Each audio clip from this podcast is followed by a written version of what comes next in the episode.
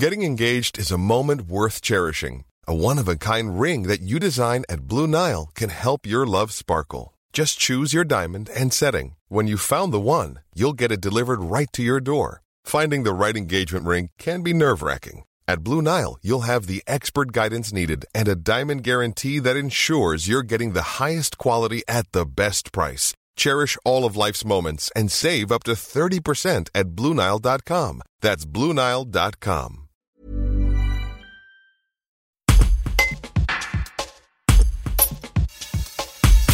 Une soixantaine de sujets, victimes du coronavirus à la première et à la seconde vague, sont les cobayes d'une vaste étude sur la récupération de l'organisme menée par les CHU de Grenoble, Lyon, Saint-Étienne et plusieurs laboratoires universitaires.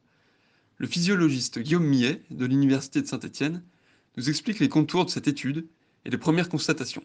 Un reportage d'Antoine Chandelier.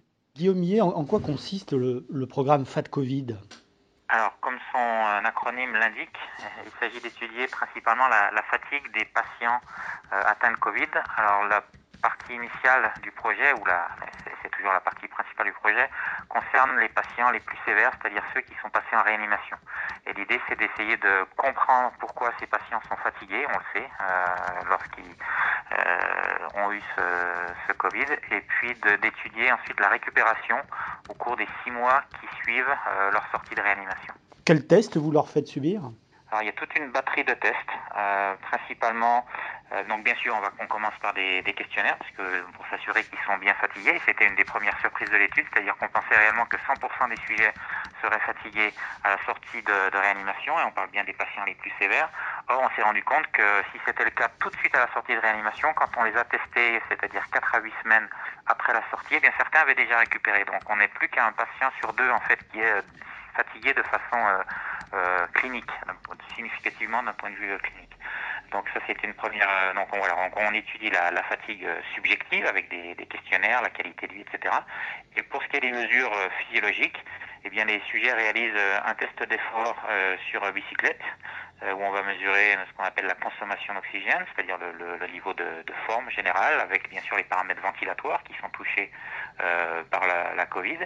Et puis euh, nous mesurons également sur une deuxième visite euh, la fatigue, ce qu'on appelle neuromusculaire, c'est-à-dire est-ce que le muscle est touché, est-ce que même la commande du cerveau au muscle est, affectée?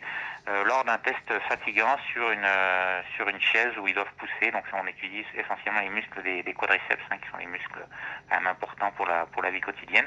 Et puis enfin une dernière partie des sujets, uniquement sur Saint-Etienne, vont également avoir euh, une mesure un petit peu plus de fatigue euh, métabolique avec de la, la spectroscopie euh, RMN. Donc on, ils vont en, ils vont passer des, des IRM, des, un test on va regarder de façon un petit peu plus euh, précise la fatigue vraiment localisée à l'intérieur du muscle.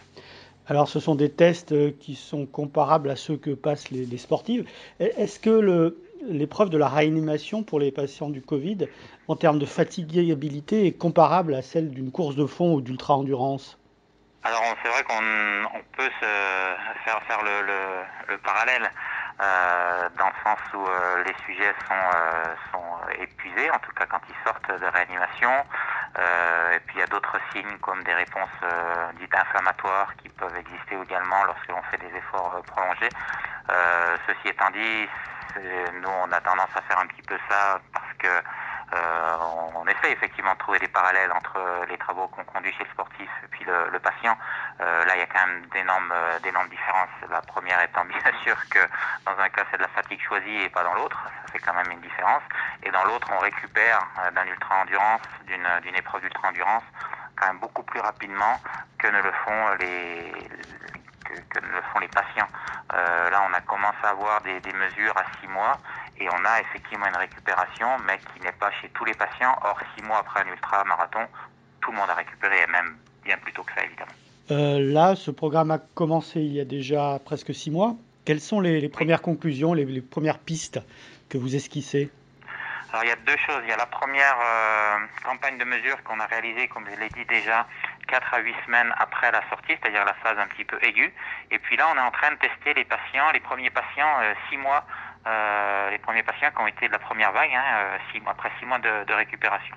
Donc sur la fatigue euh, aiguë, on s'est rendu compte qu'il y avait une, une, relation entre le temps passé en réanimation et puis les paramètres de, de, de, de forme, c'est-à-dire ce qu'on appelle, la, j'ai dit, la, la, VO2 max.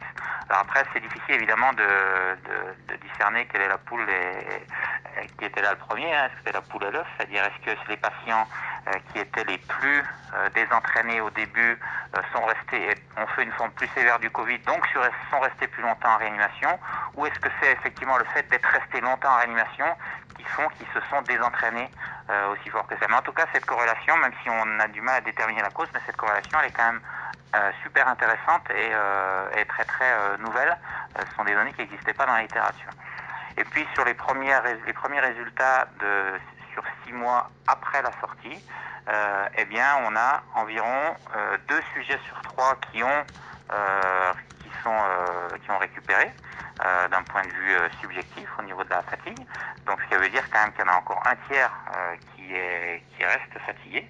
Et puis, sinon, sur les indices un peu plus physiologiques, eh bien là, par contre, on a une récupération qui est, qui est quand même intéressante, c'est-à-dire qu'ils ont récupéré 30 à 40% de force, euh, ils ont récupéré 10% de fonction pulmonaire.